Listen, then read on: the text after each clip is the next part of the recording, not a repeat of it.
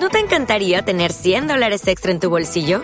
Haz que un experto bilingüe de TurboTax declare tus impuestos para el 31 de marzo y obtén 100 dólares de vuelta al instante.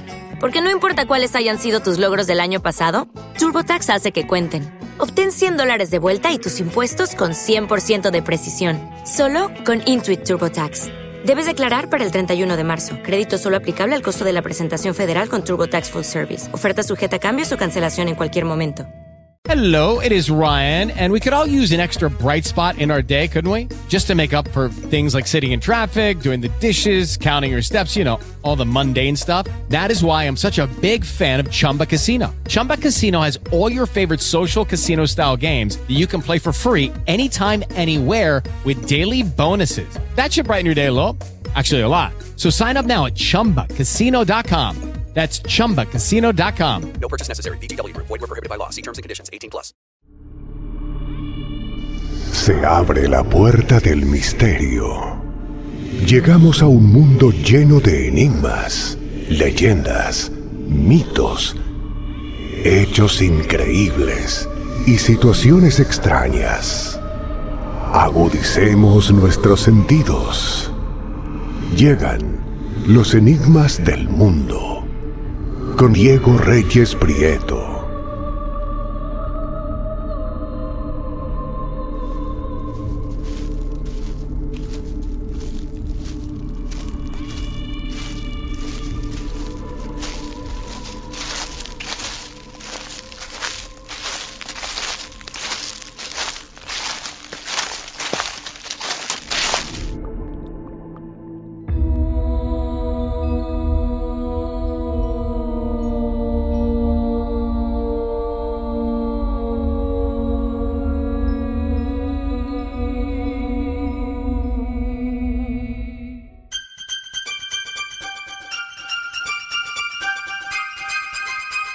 Y amigos de todas las noches, que siempre es eh, muy grato compartir con todos ustedes en estos espacios maravillosos que hemos venido construyendo desde hace unos meses para eh, estar eh, al lado de, de cada uno de, de ustedes dentro y fuera del país, donde se encuentre para conversar de temas insólitos, de temas increíbles, de leyendas, de mitos y de esas realidades que están ahí y, que a veces desconocemos, y, pero que siempre están tras bambalinas en lo que nosotros conocemos como realidad.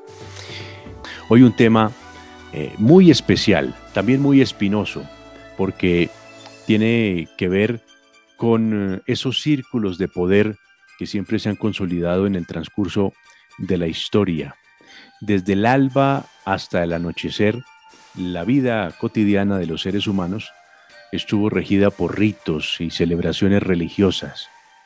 Eh, dicen algunos que el ser humano eh, se, distingue de esos otros eh, primates que dejaban de, su condición animal y empezaban a ser humanas, precisamente porque en su cerebro hubo un, clic y, ese clic los llevó a, a ver el mundo distinto en torno a sus ritos funerarios y aparece la religión y que ahí es donde podemos empezar a decir que es el ser humano existe en, en la historia de la Tierra.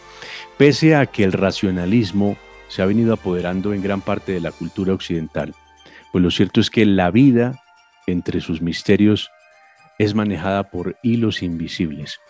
Sabemos que el poder siempre estuvo rodeado de videntes, de astrólogos, de oráculos, entre otros, si nos remontamos desde los reyes, emperadores en la antigüedad, hasta eh, los empresarios o nuestros dirigentes políticos eh, en la actualidad, pues todos en esta modernidad también siguen mirando esos poderes ocultos que, son vedados porque aunque muchos lo trabajan, muchos los conocen, pero no, no es eh, público lo que se realiza.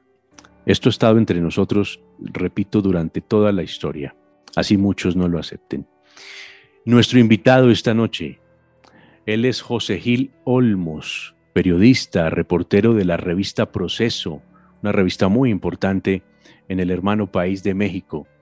José Gil ha investigado profundamente esas creencias y esas prácticas esotéricas de los políticos mexicanos. Y el resultado de estas investigaciones pues han sido tres libros geniales. Se llama Brujos del Poder. Entonces, Brujos del Poder ya son tres libros distintos, no son tres ediciones, sino son tres libros distintos, producto de esas vastas investigaciones que él ha venido realizando.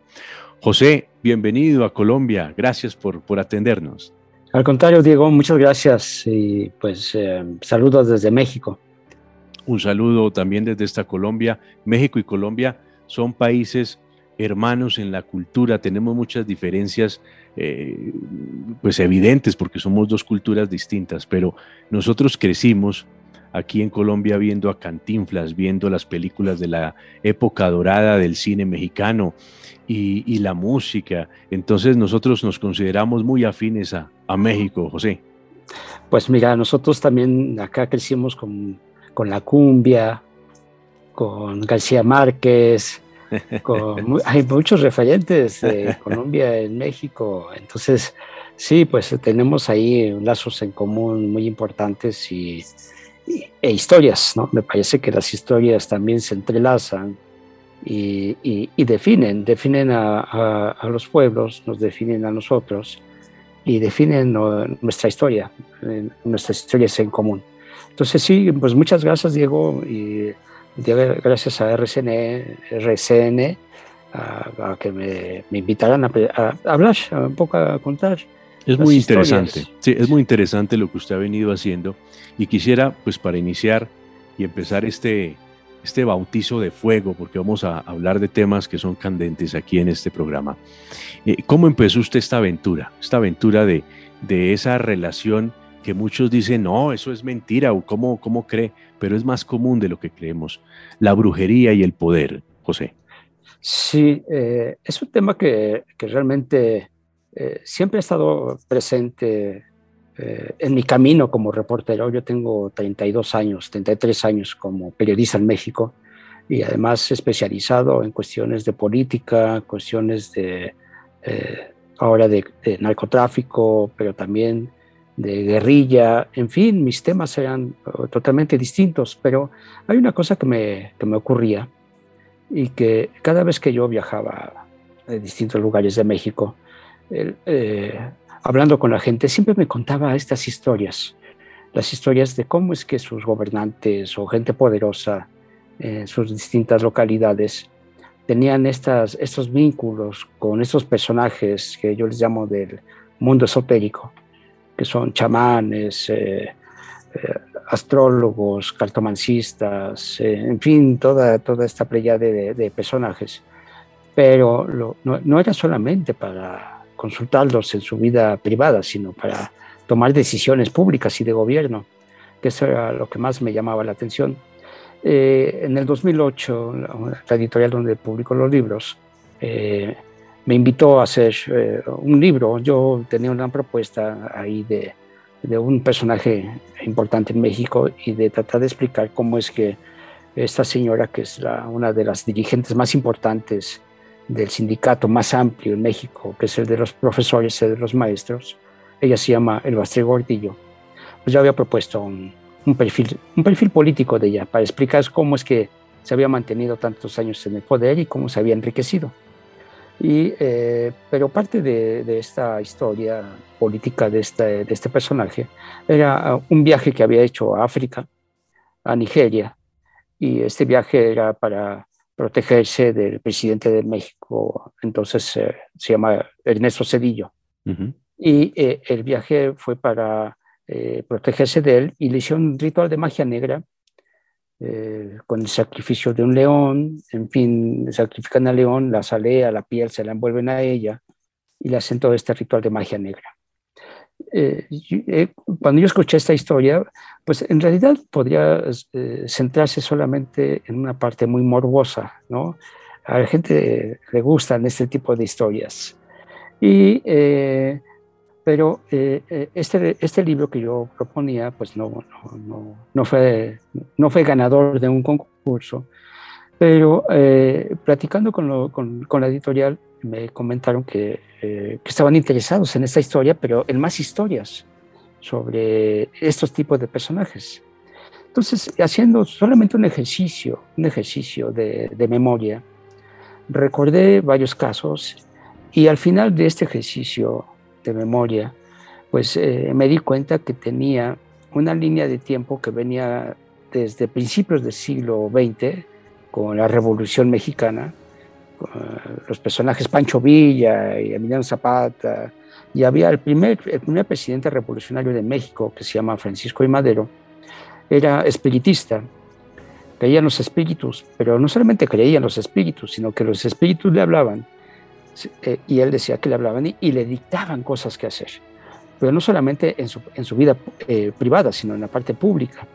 Entonces, eh, en la investigación que empecé a hacer, me di cuenta que era desde Francisco y Madero hasta principios del siglo XXI, en el año 2000, con el, presidente, el primer presidente que no era del partido hegemónico, que era un empresario que se llama Vicente Fox, cuya esposa también ah, eh, creía, pero en la brujería, y realizaban, realizaban eventos eh, de rituales de magia en la casa presidencial. Y eh, cuando empecé yo a ver eso, me di cuenta que tenía una línea histórica. Y además, haciendo una, una investigación del tema, me di cuenta que no había algo escrito al respecto. No había nada escrito, solamente eran anécdotas, pero la anécdota se convierte en un hecho histórico cuando se puede corroborar y cuando se puede eh, ver que este tipo de creencias y este tipo de influencias pues tienen un, un impacto en nuestra vida pública y en nuestra vida de gobierno. Es ahí cuando ya me empieza a interesar y me doy cuenta, me doy cuenta de algo, pues de que yo no, como, como periodista, como reportero, no, no, había, no había notado. Y es que una buena parte de los políticos en México tenían este tipo de, yo les digo, de asesorías, asesorías esotéricas, y que muchos de ellos habían tomado decisiones muy importantes basados en la, eh, eh, pues en la asesoría de estos chamanes, de estos brujos, que además en México son muy famosos. Eh, México es un pueblo, lo, conocen muchos porque tiene esta parte mágica, esta parte de, chamanes, de brujos, de, esas historias extraordinarias de lo sobrenatural. Hay una serie de santos, en fin, hay una serie de, eventos que nos marcan como pueblo. Y, eh, entonces, cuando ya empecé a escribir este libro, Los Brujos del Poder, el número uno, pues me centré eh, esencialmente en algunos personajes de México. Eh, a partir del éxito que tuvo ese libro, vino una segunda, una, segunda parte. Ahí extendí todavía más eh, los personajes y que iban hasta el actual presidente de México, que se llama Andrés Manuel López Obrador, que es de izquierda, o por lo menos en México lo identifican como de izquierda, y, y identifiqué una cosa que también me llamaba mucho la atención y es que eh, no importaba no importaba el perfil ideológico de los personajes, tampoco importaba mucho el hecho de que fueran muchos de ellos egresados de las universidades más prestigiadas de no solamente de México, sino no importaba, de Estados Unidos. No importaba que fueran de derecha o de izquierda, de izquierda letrados o no letrados. que fueran doctores, o que, sino que tenían esta presencia muy importante de, de brujos y chamanes, pero para tomar decisiones públicas y de gobierno. Y, y, y derivado de esto viene una tercera parte, que es la más actual, donde yo eh, hago parte de la investigación ya no solamente centrado en México, sino que le dedico una parte, un, capítulo internacional, donde eh, se observa cómo es que personajes eh, igualmente con un gran peso a nivel global, como Ronald Reagan, François Mitterrand o Fidel Castro, eh, Carlos Saúl Menem, Evo Morales, eh, o sea, una serie de personajes, bueno, Adolfo Hitler, Hugo eh, Chávez. Franco, Hugo Chávez, la reina Sofía de España, en fin, Churchill, o sea, estamos hablando, hablamos de un fenómeno mundial y un fenómeno universal y un fenómeno histórico que esa, creo que ese es el distintivo de, este tipo de historias que, pues que muchas veces decimos que eh, lo sobrenatural o, los muertos nos dan miedo, pero eh, son, más, son, más temerosos y dan más miedo a los vivos, ¿no? Eh, porque estos vivos son los que toman decisiones importantes y son decisiones que uno pensaría que, que, no es posible, que no es posible que tomen este tipo de decisiones con base en este tipo de asesorías, pero lo hacen, lo hacen y, esto para, para, el auditorio eh, creo que cobra mayor relevancia si comenzamos a ver que en eh, nuestra vida cotidiana estos personajes han sido muy importantes, o sea, muy importantes en nuestras historias como, eh, como población, pero también como país. Entonces, de eso trata un poco estos, estos tres libros de los brujos del poder. No, pues más que interesante y apasionante el tema. Y usted tocaba algo que me llama mucho la atención y es que pese a que eh, esta, esta tendencia, esta relación entre la brujería o los, eh, las artes, eh, artes esotéricas en relación al poder, la podemos rastrear desde los albores de la humanidad hasta, la, hasta el presente. México tiene un ingrediente extra, porque es que en México su cultura particular tiene un fenómeno por ejemplo, unos fenómenos de los santos que no son santos para la Iglesia Católica, pero para el pueblo sí. Eh, por ejemplo, la Santa Muerte, eh, el mismo Emiliano Zapata, Benito Juárez, muchos son venerados eh, como, como santos prácticamente por el pueblo. Exactamente, mira, ese es otro de los fenómenos y que forma parte de otro de los libros que, que escribí, que se llama Santos Populares, la fe en tiempos de crisis. Lo que no está en crisis, eh, lo que no está en crisis cuando estamos en estos momentos eh, tan complicados es la fe, sino todo lo contrario. La fe crece en momentos de incertidumbre.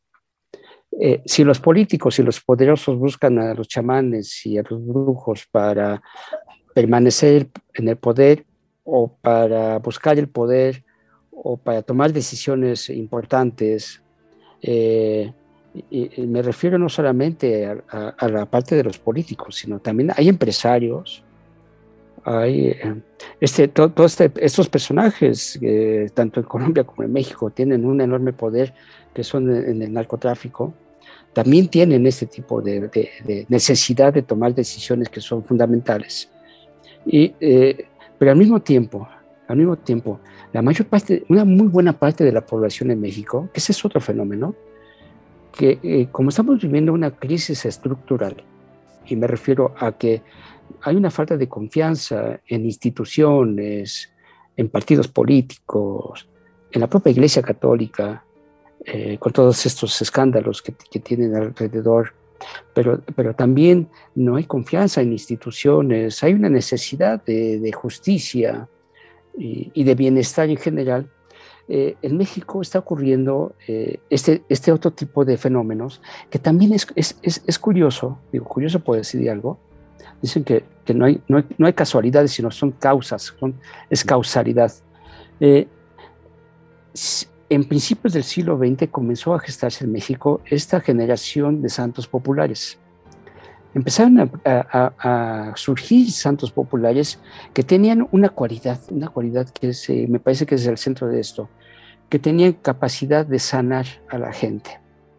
Tenían capacidad de sanar con sus manos o con ciertos rituales, eh, con plantas, en fin.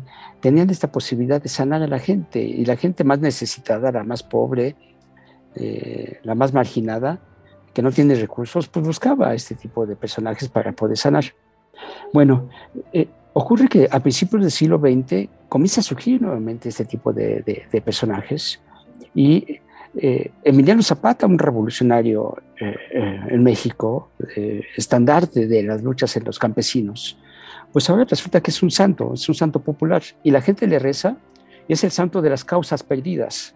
Le reza cuando vas a tener una causa y, y, busca a Emiliano Zapata, pero además le rezan, ¿eh? O sea, tiene su novenario, tiene todo, o sea, una liturgia que, que, le da, da fuerza, digamos, a, este tipo de fe al mismo tiempo a Pancho Villa, un Pancho Villa, un revolucionario y un bandolero, eh, pues ahora es, es, el santo amoroso, ¿no? O sea, le rezan, algunas mujeres le rezan para que recupere, recupere a sus esposos, novios, amantes, etcétera, ¿no?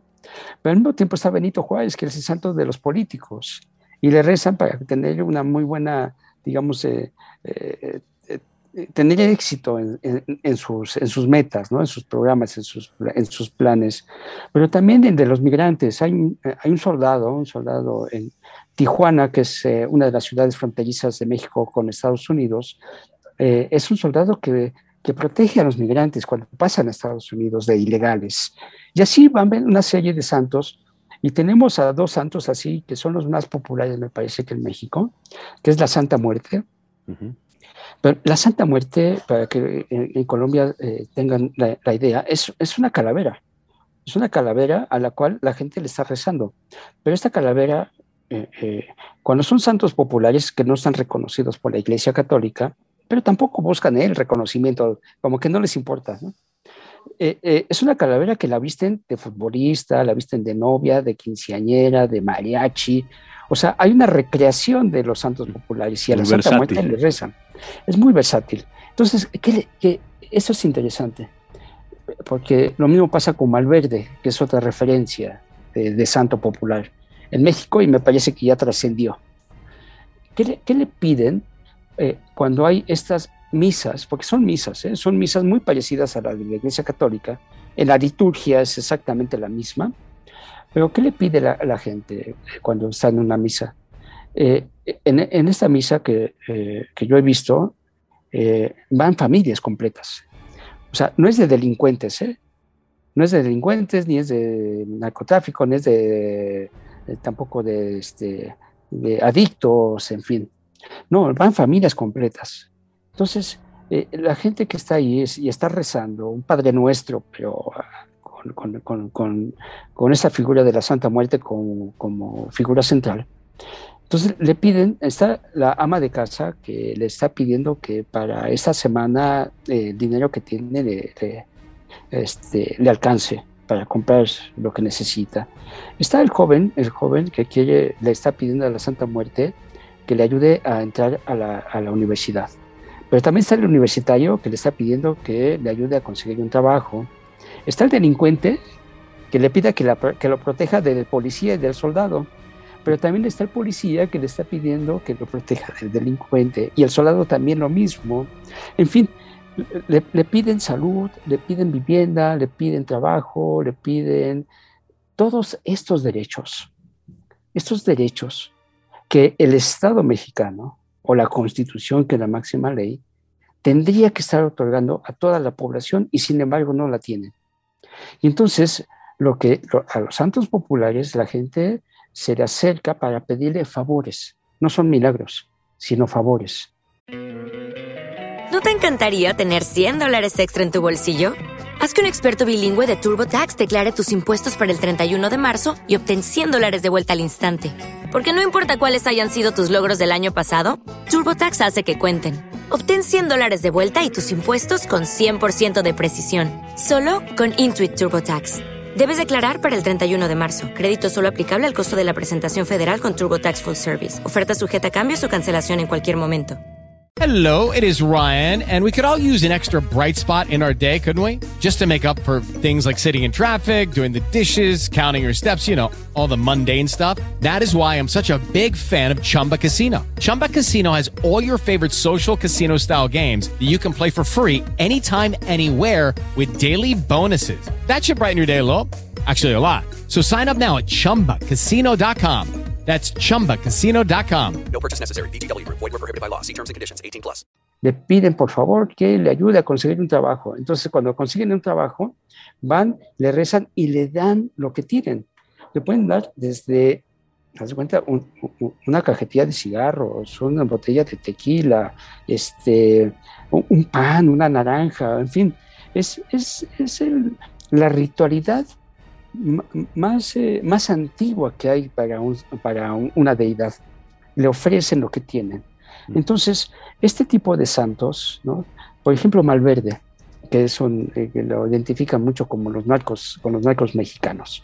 Pues Malverde era como una especie de, de, de, Robin Hood eh, en, un, en, una, en un estado en México que se llama Sinaloa, Eh, este, este, personaje, este tipo de, los años, eh, de principios de los años eh, del siglo XX, de las primeras décadas, sufre una injusticia y se dedica a robar las haciendas, las fincas, y de, esto se lo reparte a la gente. Entonces la gente comienza a tener una empatía con él.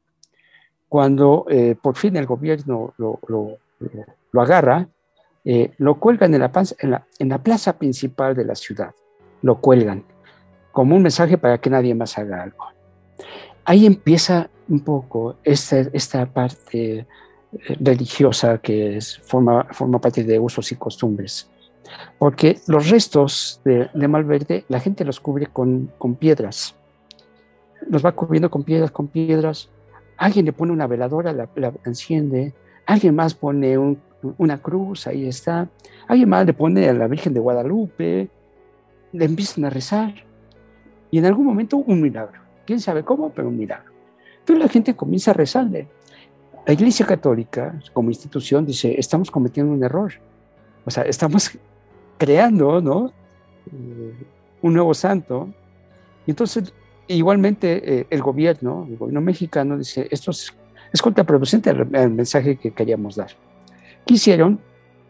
Quitaron esa capilla que ya estaba ahí en esa plaza y pusieron el palacio, el palacio de gobierno, ¿no? que es normalmente lo que se hace. ¿Y qué hizo la gente? Caminó dos calles y puso la capilla, la capilla de Jesús Malverde. Ahí está Jesús Malverde. Entonces a Jesús Malverde le rezan familias completas, pero también le reza el soldado y el policía y el narcotraficante, porque el narcotraficante pues, no le puede pedir a Jesús a Jesucristo o a la Virgen de Guadalupe o a la Virgen María, ¿no? No le puede pedir que por, por, por favor le ayude a protegerse ¿no? de las instituciones. En fin.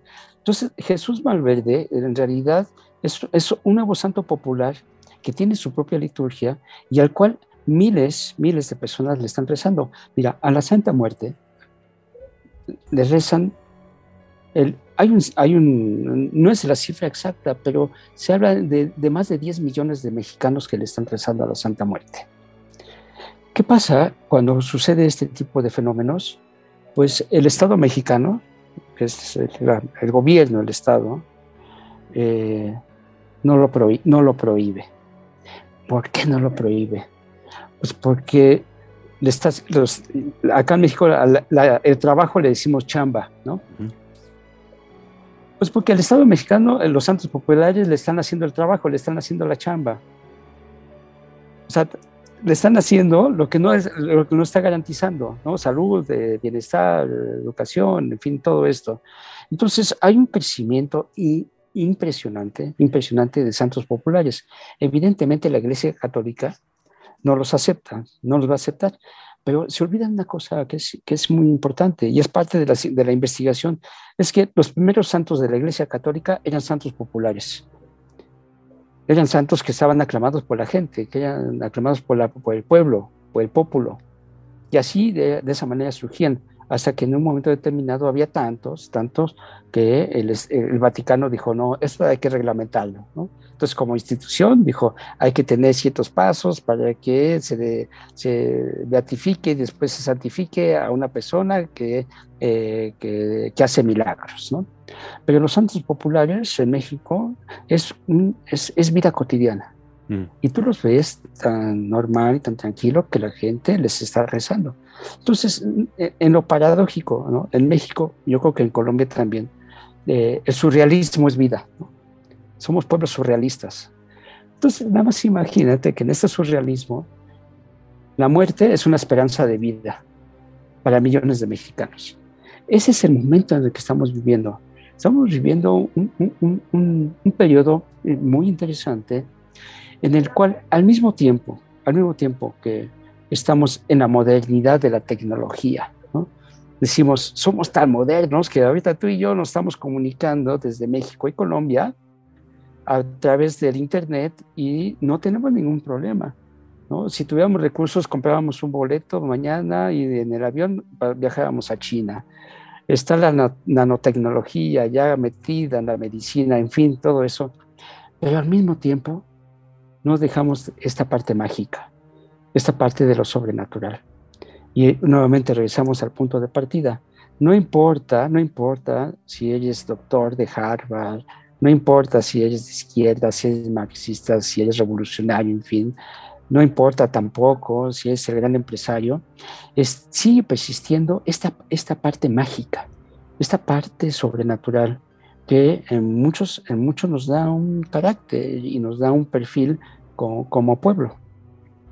Claro, y, y, yo, pues yo soy creyente, lógicamente, yo creo en Dios, soy cristiano católico, eh, apostólico romano, y eh, eh, pero me he dado cuenta también, viendo la realidad desde un punto de vista con la rigurosidad científica, que, ya eso está estudiado y, los, um, los psicólogos, los psiquiatras saben que la creencia en Dios nace precisamente porque nosotros pues nacemos de una madre y, y no, no es fácil desprendernos de ese ser que nos cuida, que nos enternece, que nos que, nos da su calor, nos da su abrigo.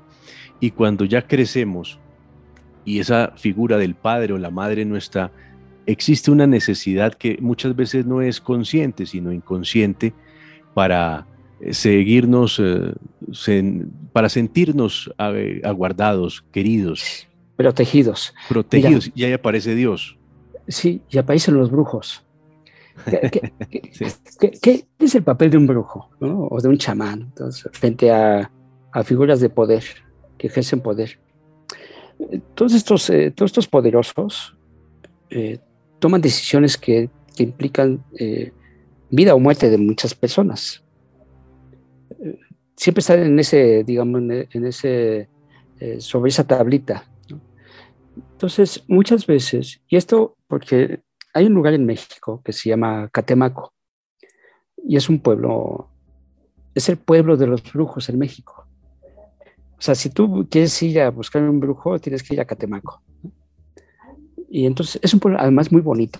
Está a, las orillas de un, de, una, de un, lago, de una laguna, en una zona... Eh, eh, ¿Qué tan cerca de la capital está? Eh, está, está, lejos. De la capital de la Ciudad de México debe estar eh, en horas eh, de transporte terrestre como a unas 10, 12 horas más o menos. es un lugar bastante bonito, es muy, muy, muy, muy bonito, pero ahí están los brujos. Todos los, los brujos más importantes de México ahí están. Entonces, ellos, ellos tienen un brujo mayor, que es, digamos, que es la, figura más importante de, toda la, comunidad de brujos ahí. Y, y, este brujo mayor eh, va cambiando, es una especie como de, de elección, ¿no? Cada periodo de tiempo eligen a otros. Bueno, yo entrevisté a uno y eh, tienen consultorios, o sea, están muy institucionalizados todavía, ¿no? Tienen su consultorio y dentro del consultorio pues atienden a la gente que, que va y, y, les pide ayuda. Y va de todo, ¿eh? O sea, van desde eh, políticos, va la gente común y corriente, van empresarios, van de todo. Yo creo que, eh, bueno, eh, y lo entrevisté, era, se llama El Cuervo Negro, ¿no? Ese es su nombre. Entonces, al Cuervo Negro lo entrevisté y, y en principio, bueno, pues me enteré de quién era y era un personaje muy, muy humilde, muy sencillo, no tenía estudios eh, superiores, o sea, apenas había ido a la escuela, en fin. Entonces, entrando, le, le dije, oiga, estoy haciendo esta investigación eh, al respecto, era para el segundo libro. Me dijo, sí, ya leí tu primer libro, me parece muy interesante. O sea, es gente que está muy interesada, está muy, muy este, informada dijo, oye, pues muchas gracias. Y pues este, usted sabrá, yo soy reportero y quiero hacer esta investigación de una manera seria. mejor sí, está bien. ¿Y qué, qué, qué necesitas? Le dije, no, necesito una entrevista. ¿no? Dijo, ah, muy bien. Entonces, su consultorio está lleno de hierbas, de incienso, de figuras de todo tipo, de luces rojas, eh, un ambiente sobrenatural, por así decirlo. Entonces le dije, oiga, este, ¿qué, ¿qué, le dice a usted cuando, por ejemplo, ¿no? Eh, cuando, cuando Diego Reyes, que viene de Colombia, y le dice, oiga, yo quiero ser el locutor más importante de Colombia. Bueno, no, el más importante de América Latina, ¿no? que mi programa sea eh, visto, escuchado por todo el mundo. Dice, bueno, mira, yo lo primero que hago es escucharlos, escuchar qué es lo que necesitan, qué es lo que quieren, para qué me están buscando. Y, hablo con ellos o con ellas, y platico. Una vez que después que los escucho y que ya me dicen qué es lo que quieren, cómo se sienten, en fin, todo eso, hago el ritual. Y el ritual es, eh, acá en México le decimos una limpia, que, es con, un huevo, se lo pasan a la gente para quitarle las malas vibras, y después con una serie de hierbas, el manojo, se lo pasan por todo el cuerpo, y estos están este, también bendecidos. Y después el incienso, que es un, aroma ahí, que igualmente es, protección. hacen todo esto que nosotros en México le decimos una limpia. Hago toda esta limpia y todo, este ritual, este, esta ritualidad y, y, al final les entrego un objeto, que puede ser una estampa de un santo, puede ser una, un pedazo de ámbar, que es, una piedra este, muy especial, eh, o les entrego unas, unas, unos, eh, unos costalitos de semillas para la buena suerte, en fin, les entrego algún objeto. Y, y, y eso, así, eh, la conclusión fue genial. Dijo, realmente lo que yo les estoy dando es confianza y seguridad. Mm. Una persona con confianza y seguridad puede hacer las cosas más extraordinarias en su vida. Entendí. Entendí esta otra parte de la magia, de la ritualidad. Esta parte es como, como en la medicina lo que llaman un placebo, ¿no? Cuando a veces hacen pruebas y le están dando a uno un dulce, un caramelo, y, y, le dicen esta es la medicina más importante y más revolucionaria que existe para su enfermedad. Y hay personas que, que se recuperan milagrosamente. Totalmente. En la política pasa lo mismo, ¿eh? Nos, nos dan ese placebo y nos dicen, les va a ir muy bien ahora. Vamos a ser felices. nos dan el placebo y todos decimos, sí, sí, sí, sí, está bien. Entonces, el político y el, y el brujo van de la mano en la historia de la humanidad. Totalmente, totalmente. desde nuestros orígenes están presentes ahí y son tan importantes en, nuestra propia historia que me parece que a pesar de que hablemos nuevamente de un desarrollo, de una modernidad en la tecnología, la parte del pensamiento mágico no va a desaparecer. Es, forma parte de nosotros. ¿Por qué? Porque nos ayuda a tener confianza y seguridad en las cosas. ¿Por qué? Porque aleja nuestros miedos. Es que ese, ese es el principio de toda creencia, el alejar los miedos y la incertidumbre entonces, si nos dan eso, si nos dan confianza, nos dan certeza, nos dan seguridad, pues los vamos a seguir necesitando. Tú recordarás eh, este, esta historia tan antigua de los romanos, de un, ritual que le llamaban los idus de marzo. Los idus de marzo, que no eran otras cosas más que el ritual de le abrían eh, las entrañas a una ave y ahí eh, era el oráculo y entonces el, eh, pasaje más eh, conocido es de Claudio Julio César, donde le hacen el ritual de los idus de marzo y le dicen no vayas al Senado, porque te van a matar. Y él no hace caso y bueno. Hay, hay una película donde, eh, digo, las películas y todo eso nos están mostrando ahí. En esta película de los 300, no sé, te, recordarás, sí. Leónidas, ¿qué hace? Antes de tomar una decisión, va con los éforos, que eran los brujos de la época y de ese pueblo, y les dice que qué hacer, que preguntan qué hacer, ¿no? Y los brujos le dicen, pues dame dinero y dame una jovencita, que era lo que estaban haciendo, ¿no? Y a partir de eso él toma una decisión, que es la decisión más importante es en esta historia un poco recreada, pero que ahí están presentes. Mira, eh, Hitler, Hitler tenía su bruja y tomaba decisiones con base en eso. ¿Qué fue lo que hizo Churchill? Pues contrata otra bruja. Y astrólogos y astrólogas, y para tomar también decisiones y para tener más o menos conocimiento de esto. En fin, de que estamos ante un, un, fenómeno universal. Es, un, es, un, fenómeno presente y que creo, creo que no hay que denostar, sino que más bien hay que entender. Hitler, como usted bien dice, José, pues no solo tenía su bruja de cabecera o, o los, o su séquito de brujos, sino también eh, agujereó Europa buscando reliquias. La lanza, la, lanza sagrada de, Longinos, el Santo Grial, que bueno, muchos no existen, es simplemente leyenda, pero él en su obsesión eh, por tener un poder eh, importante, quería tener todos estos objetos que, pues según la leyenda, el que lo posea eh, es el dueño del mundo. Entonces, esto, esto hablando de Hitler, hablamos de Churchill también, que tenía en ese Reino Unido, en esa Inglaterra de, mediados del siglo eh, pasado, también tenía su bruja, la protegió, la protegió también porque tuvo sus problemas y creo que estuvo hasta en la cárcel y Churchill hizo todo lo imposible para, para protegerla y sacarla de allí.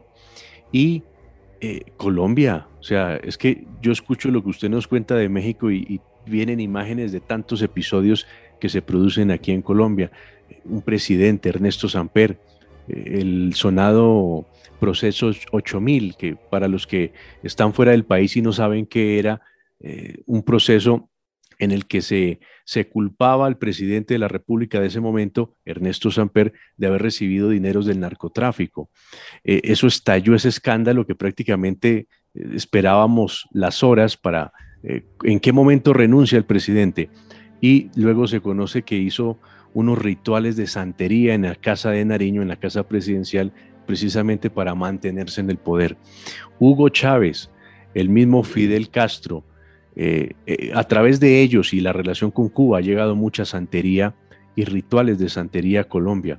Pero sí, esto es algo que, ocurre y ocurre y ocurre todos los días. Eh, yo cuando conocí México, la primer, el primer acercamiento maravilloso que tuve con México fue un 12 de diciembre, que estuve en la Ciudad de México el Día de la Virgen de Guadalupe. Estuve en la villa y algo que me pareció muy intrigante en ese momento. Eh, una persona, una familia, hicieron una especie de altar, caminaron una distancia gigantesca para llegar a la villa, a la basílica, y pues en su, en su forma de, de, presentar una ofrenda, pues ellos dejaban unos, unos rosarios, dejaban unas estampitas allí eh, cerca a la basílica termina su ritual, yo sin ánimo de seguirlo, sino simplemente seguí mi camino y me los encontré más adelante, ellos entraron a una casa. La casa tenía esos antejardines, lo que nosotros llamamos aquí un patio aquí en Colombia, el patio, y allí estaba la calavera vestido de novia en la casa de estos que acaban de hacer el peregrinaje a, la, a la Virgen de Guadalupe, allí donde entraron estaba la Virgen en una esquina estaba, perdón, la calavera en una esquina vestida de novia y llena de flores, de flores amarillas, de flores girasoles, creo que eran girasoles y, muchas ofrendas más. Entonces vemos cómo estos santos populares y las creencias oficiales de la iglesia, en este caso cristianas, pues se funden, se funden de una manera que, bueno, si no me ayuda este, me ayuda a este, pero alguno me ayuda, ¿no? Exactamente. Sí, sí, sí, de hecho, eh, digo, por la investigación que yo que, hice eh, de otro libro que, que, publiqué hace unos años, que es de la Santa Muerte, esta es una investigación eh, periodística, eh, lo que encontré es que el culto a la Santa Muerte es muy viejo, no es, no, es de ahora. De hecho, hay un, hay un, hay, hay, un ¿cómo se dice? Ah, hay, una, hay, hay, un rastro, hay un rastro de 1792, 1792, en un pueblo de, México, encontraron a un grupo de indígenas rezándole a una calavera que ya le llamaban Santa Muerte. Y, ¿sabes qué es lo que le pedían? Le pedían eh, protección. O sea, es lo mismo. Y, y, en los periodos de mayor crisis en México, la Santa Muerte ha estado presente. Hay un dato, que ese es un dato interesante, porque eh, sí es bien es cierto que eh, la Santa Muerte era una, una creencia de ciertos sectores, los sectores más marginados de México. Y estamos hablando ahí desde los eh, adictos, alcohólicos, pero también los soldados y los policías, los delincuentes, tenían mucho esta cercanía con la Santa Muerte. Pues resulta que hay una, hay una historiadora que encontró que en 1996 hay un, hay un salto cualitativo y una expansión de la creencia en la Santa Muerte eh, que va de los sectores más marginados hasta la clase media eh, en México y se extiende a nivel nacional. Entonces, yo tratando de explicarme qué fue lo que pasó o por qué eso. Eh, digo, como reportero siempre me pregunto el por qué ¿no? de las cosas, las causas. Y a ver qué, qué, qué, situación te estábamos viendo en México en ese momento. Resulta que estábamos en las secuelas de una de las primeras crisis financieras a nivel internacional que le llamaron el crack financiero de tequila, el tequila, crack del tequila. Y ese crack financiero fue en México y eh, fue eh, tan fuerte que afectó a 17 millones de familias en México que perdieron propiedades, perdieron casas, departamentos, eh, ahorros, eh, autos, eh, o sea, de pronto se quedaron empobrecidos y eran la clase media. Entonces, cuando, cuando y en ese momento también empezaba a surgir toda esta problemática de la Iglesia Católica, eh, que es el abuso a los niños y a, a los niños. Pero al mismo tiempo comenzaba una crisis de instituciones. O sea, ya lo que aquí le llamamos la Suprema Corte de Justicia en lugar de prohibir, de prohibir el anatocismo, que es la usura, les permitió a los bancos cobrar intereses sobre intereses. O sea, fue una situación terrible, terrible. Entonces, ¿qué fue lo que pasó? Que millones de personas ya no encontraron un asidero en, los santos oficiales o en la iglesia católica. Entonces, ¿qué fue lo que hicieron? Voltearon a ver otras, otro tipo de, de imágenes y encontraron en la Santa Muerte una posibilidad de ayuda. Es eso, simple y sencillamente es eso, una posibilidad de ayuda. Y entonces se expandió de tal, de tal magnitud el culto de la Santa Muerte que eso casi te lo puedo asegurar, que más del 90% o casi la totalidad de los devotos de Santa Muerte son católicos. Mm. No tienen, no tienen el problema de rezarle a Jesús, a, la Virgen Guadalupe, a la Virgen María, y rezarle también a la, a la Santa Muerte. Y a la Santa Muerte, lo que, esa es una de las distinciones interesantes de, en este caso de, santos populares, que no necesitan un intermediario. O sea, la gente no necesita un sacerdote para hablar con los santos, ni tampoco una iglesia. O sea, la puedes encontrar en una capilla, la puedes encontrar en una esquina de una, de, una calle X, o de un pueblo, o de una comunidad. Vas y le rezas, y si la Santa Muerte te te, favoreció, o sea, te, cumplió el favor, van y le, entregan ahí a la Santa Muerte lo que tienen, ¿eh? O sea, tortillas, maíz, frijol, café, tequila, o si tienes cocaína, le dejas cocaína o le dejas lo que tengas, como, como un pago, un pago al favor que te hizo la Santa Muerte. Entonces, eh, la Santa Muerte se ha expandido tanto que son millones, de verdad, millones de mexicanos que están siguiendo eh, esta devoción. Qué interesante. Qué interesante lo que escuchamos esta noche. Recuerden, síganos en YouTube, el canal oficial de YouTube, buscándonos como Pandemia Misterio, Pandemia Misterio en YouTube. Y esta conversación muy agradable con José Gil Olmos, periodista, reportero de la revista Proceso en México y autor de una trilogía ya.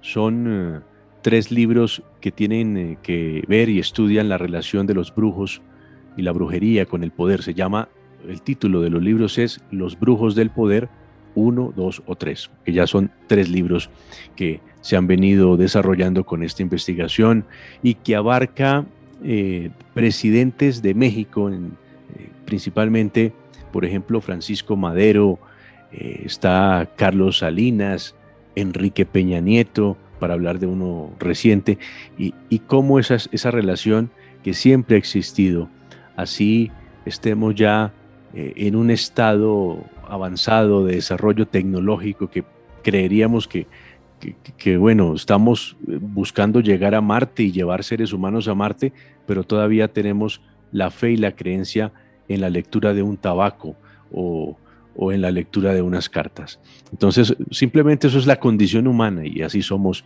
los, los seres humanos sin distingo, estemos en China, estemos en Europa, estemos en Latinoamérica, en África, siempre existen esas creencias. José, pues ha sido una conversación maravillosa.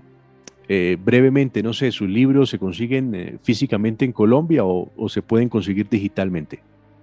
Eh, mm, los libros están en, en el mercado de Internet, ¿no? Están ahí en Amazon, Mercado Libre, lo los pueden ubicar, los pueden encontrar y también ya los pueden encontrar en el formato, de, formato digital o en, en iBook. Este, o sea, imagínate, ¿no? Libros que tienen este tipo de, investigación, ahora metidos en la globalidad de la Internet. ¿no?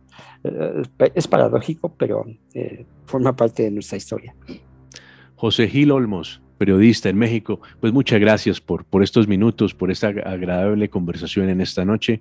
Le envío un abrazo y estaremos muy pendientes de sus libros y también de otra participación suya para seguir hablando de este tema. Al contrario, Diego, te agradezco tanto este, y seguimos con estos lazos en común de México y Colombia. Un abrazo. Un abrazo.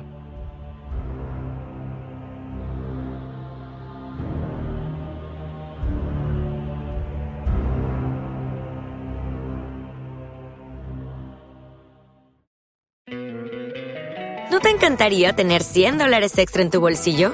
Haz que un experto bilingüe de TurboTax declare tus impuestos para el 31 de marzo y obtén 100 dólares de vuelta al instante. Porque no importa cuáles hayan sido tus logros del año pasado, TurboTax hace que cuenten. Obtén 100 dólares de vuelta y tus impuestos con 100% de precisión, solo con Intuit TurboTax. Debes declarar para el 31 de marzo. Crédito solo aplicable al costo de la presentación federal con TurboTax Full Service. Oferta sujeta a cambios o cancelación en cualquier momento. With Lucky Land you can get lucky just about anywhere. This is your captain speaking. Uh, we've got clear runway and the weather's fine, but we're just going to circle up here a while and uh, get lucky. No, no, nothing like that. It's just these cash prizes add up quick. So I suggest you sit back, keep your tray table upright, and start getting lucky. Play for free at LuckyLandSlots.com. Are you feeling lucky? No purchase necessary. Void where prohibited by law. 18 plus terms and conditions apply. See website for details.